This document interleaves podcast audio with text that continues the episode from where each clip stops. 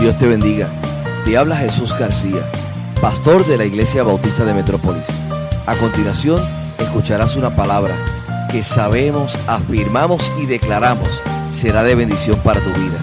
Así que escúchala, recíbela y compártela con otros. Muchas bendiciones.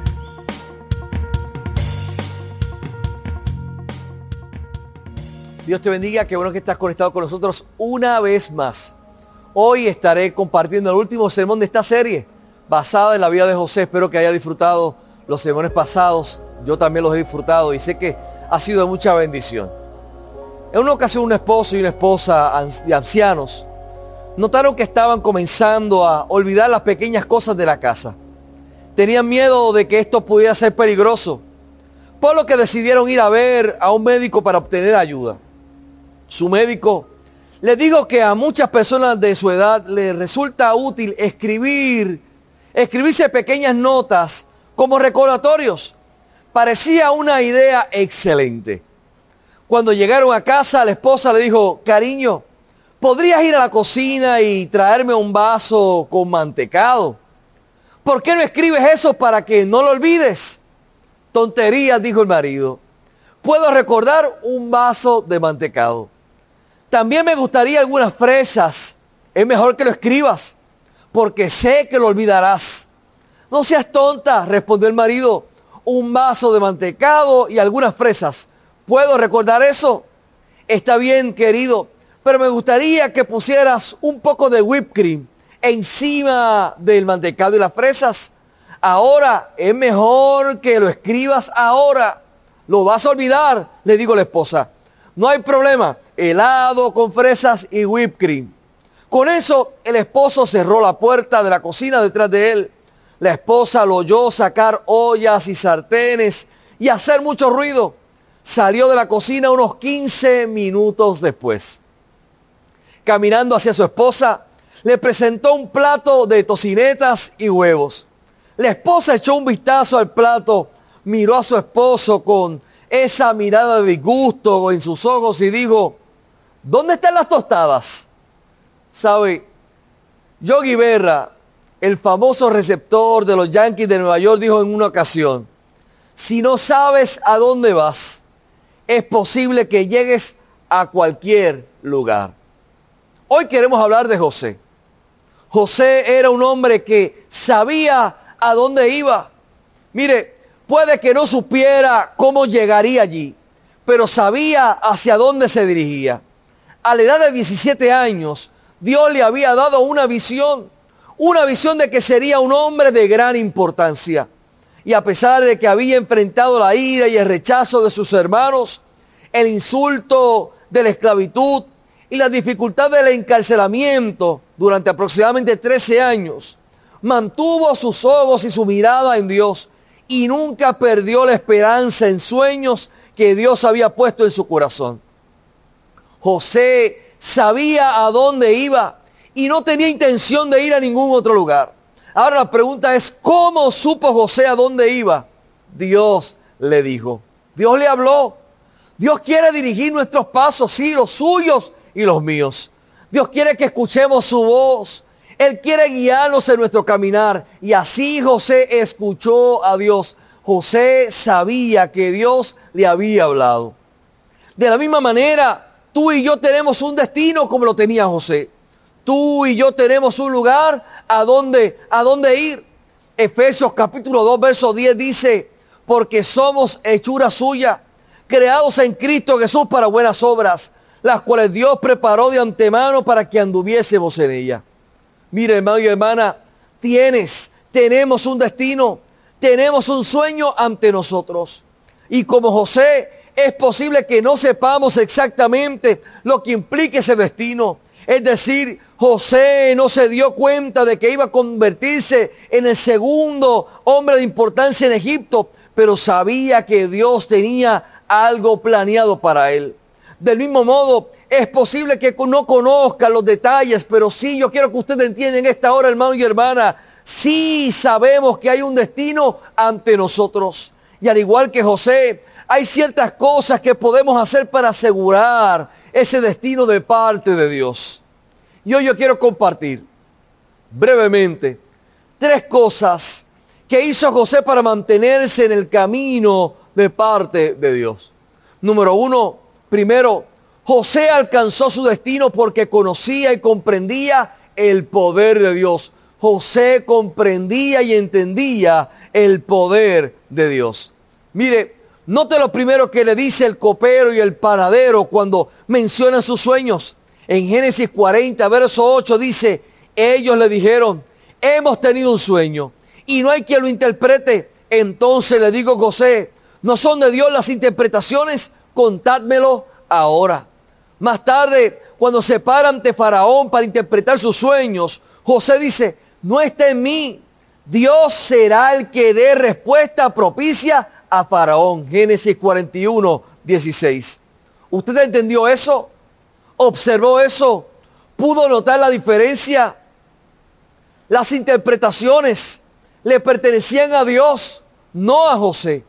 Y cuando se presenta ante el faraón, José dice que no puede interpretar el sueño del faraón, pero sabía que Dios le daría la respuesta.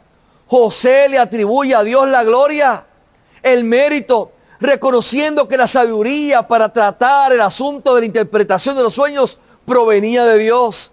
José se dio cuenta de cualquier, que cualquier habilidad que él tuviese, que cualquier potencial que estuviera dentro de él, habilidades, talentos, potencial, dependían únicamente del poder de Dios. No lo olvide hermano y hermana, nuestros talentos, capacidades y habilidades dependen del poder de Dios. Dependemos del poder de Dios. Como digo una persona en una ocasión, yo soy un lápiz en la mano de Dios. Él escribe, el lápiz no tiene nada que ver con eso. Esto es lo que implica, hermano y hermana, es que así como José, nosotros reconocemos que lo que somos, los talentos que Dios ha depositado en nuestras manos, las capacidades, dones, habilidades, es por el poder de Dios. José lo reconocía. Allí radicaba el poder. Él reconocía que el poder radicaba en Dios. Mire, Dios puede ciertamente hacer mejor uso de usted y de mí, de nosotros, cuando estamos dispuestos a apartarnos del camino y dejar que Él trabaje a través de nosotros. Así que yo te invito en esta hora, en esta mañana, deja que Dios trabaje a través de ti. Él te va a sorprender. Deja que Dios trabaje a través de ti. Él tiene poder. Deja que Dios trabaje a través de ti. Él sigue siendo Dios. En segundo lugar, José se dio cuenta de que Dios podía usarlo sin importar sus circunstancias. Yo me pregunto, ¿dónde está José en el texto que estamos leyendo esta mañana? José está en prisión. Está ahí porque Potifar, que era su amo, tenía una esposa que quería que José se acostara con ella y él no lo iba a hacer. Entonces la esposa de su amo lo acusa falsamente de violarla y ahora está en la cárcel del rey. Y si Potifar tiene algo que ver con eso, nunca saldría de allí, de ese lugar. José se encuentra en la prisión. José está en la prisión. Es un poco difícil de, de quizá de entender. Es difícil hacer mucho de cualquier valor mientras uno está en la prisión. O al menos eso es lo que diría mucha gente. Es difícil hacer en medio de la prisión. Pero mi punto es el siguiente. Dios puede usarte. Dios quiere y Dios puede usarte sin importar cuáles sean tus circunstancias. Yo lo voy a decir nuevamente, hermano y hermana. Hermano y hermana, amigo que me estás viendo en este momento. Que posiblemente estás pensando que tus circunstancias son adversas, que son difíciles que estás pensando que ya no hay posibilidades, que estás pensando que si te encuentras en una cisterna o en una cárcel, amigo, amiga que me estás viendo, que estás pensando que ya no hay manera, ya no hay forma. Hoy yo quiero dejarte saber lo siguiente nuevamente, Dios puede usarte sin importar cuáles sean tus circunstancias. Dios puede usarte sin importar cuáles sean tus circunstancias. No importa cuán injusta te parezca la vida. No importa cuán aprisionado puedas sentir en la vida que llevas. No importa lo inútil que puedas sentir que tus esfuerzos serán. Dios puede y Dios te usará. Dios puede y Dios te usará. Vamos, lo voy a repetir nuevamente. Dios puede y Dios te usará. En tercer lugar, veo que José alcanzó su destino porque aprovechó al máximo cada oportunidad de servir a Dios. Porque aprovechó al máximo cada oportunidad de servir a Dios. Este es un principio que ciertamente se repite a lo largo del Nuevo Testamento. Efesios capítulo 5, verso 16 dice, aprovechando bien el tiempo, porque los días son malos. Colosenses capítulo 4, verso 5, versión Dios habla hoy, dice, compórtense sabiamente con los no creyentes y aprovechen bien el tiempo. Gálatas capítulo 6, verso 10 dice, por eso siempre que podamos, hagamos bien a todos y especialmente a nuestros hermanos en la fe. Mientras José estaba en prisión, aprovechó al máximo cada oportunidad para servir a Dios. Como era un hombre de Dios, José siempre encontraba la oportunidad de hacer el bien a quienes lo rodeaban. Por ejemplo, cuando José fue encarcelado, nos dicen en Génesis capítulo 39, los versos del 21 al 23 de la siguiente manera, lo, siguiente dice, pero Jehová estaba con José y le extendió su misericordia y le dio gracia en los ojos del jefe de la cárcel. Y el jefe de la cárcel entregó en mano de José el cuidado de todos los presos que había en aquella prisión. Todo lo que hacía allí, él lo hacía. No necesitaba atender el jefe de la cárcel cosa alguna de las que estaban al cuidado de José, porque Jehová estaba con José. Y lo que él hacía, Jehová lo prosperaba. En otras palabras, mientras estaba en prisión, José sirvió a Dios sirviendo al jefe de la prisión. Y como estaba dispuesto a hacer esto, el jefe de la cárcel le confió todo en la prisión. José aprovechó al máximo esa oportunidad de servir a Dios sirviendo al jefe de la cárcel. Más tarde, cuando el copero y el panadero del rey fueron encarcelados, observe cómo José los trató en Génesis 40, versos del 6 al 10, al, 8. Vino a ellos José por la mañana y los miró. Y aquí que estaban tristes. Y él preguntó a aquellos oficiales de Faraón que estaban con él en la prisión de la casa de su señor, diciendo, ¿por qué parecen hoy mal vuestros semblantes? Ellos le dijeron, hemos tenido un sueño y no hay quien lo interprete entonces les digo, goce, no son de Dios las interpretaciones, contádmelo ahora. ¿Se da cuenta, hermano y hermana? ¿Se da cuenta de que José se interesó sinceramente por estos dos hombres? José era optimista, brillante, perspicaz, y se dio cuenta de que estos presos, funcionarios de Faraón, estaban preocupados. Quería saber por qué estaban tristes quería escuchar sus historias, genuinamente se interesó por ellos. Y cuando tenían una necesidad que él podía ayudar a satisfacer, que era la interpretación de los sueños, él se movió a favor. Qué interesante. José sirvió. José dio lo mejor de él aún dentro de la cárcel. Sí, aún en medio de la prisión, José dio lo mejor. Y hoy Dios te invita a ti, a mi hermano y hermana. Cual sea tu circunstancia, da lo mejor de ti.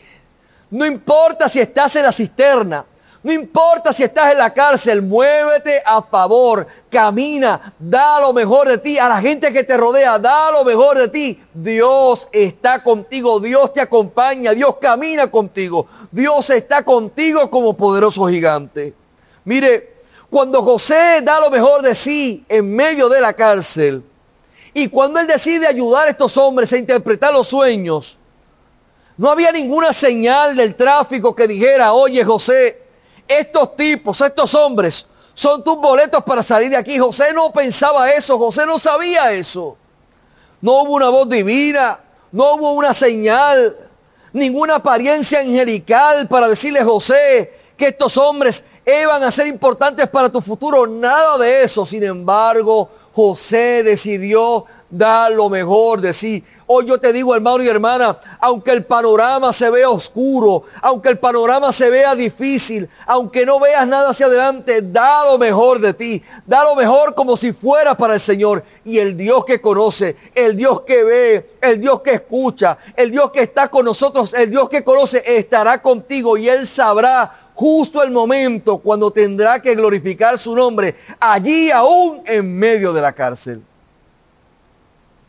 José no tenía idea. No tenía idea de lo que estos hombres significaban para su vida.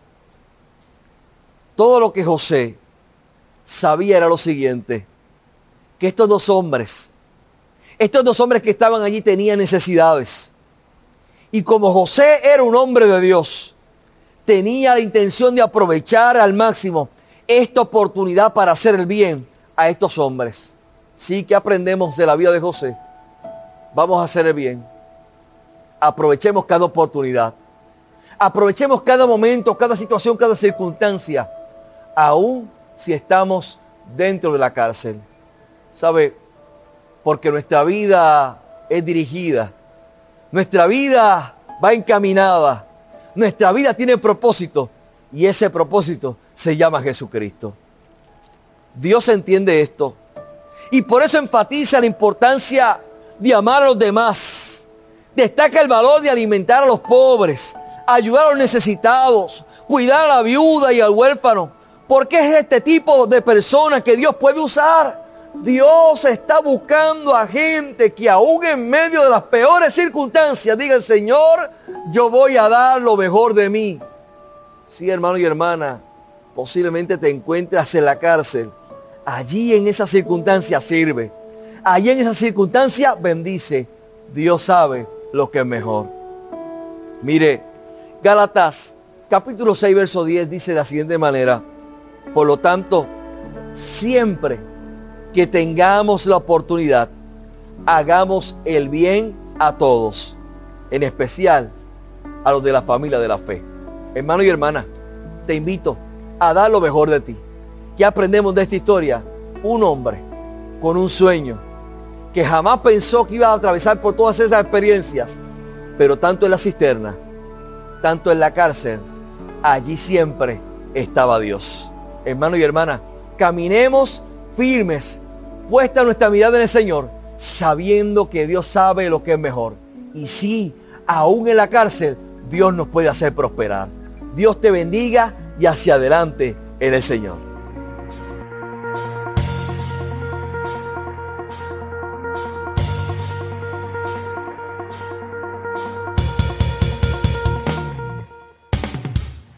Esperamos que este sermón sea de bendición para tu vida. Si no tienes un lugar donde congregarte, te invitamos a que hagas de la Iglesia Bautista de Metrópolis tu iglesia. Nuestro lema es, entramos para adorar, salimos para servir. Para mayor información, 787-750-8021. Dios te bendiga.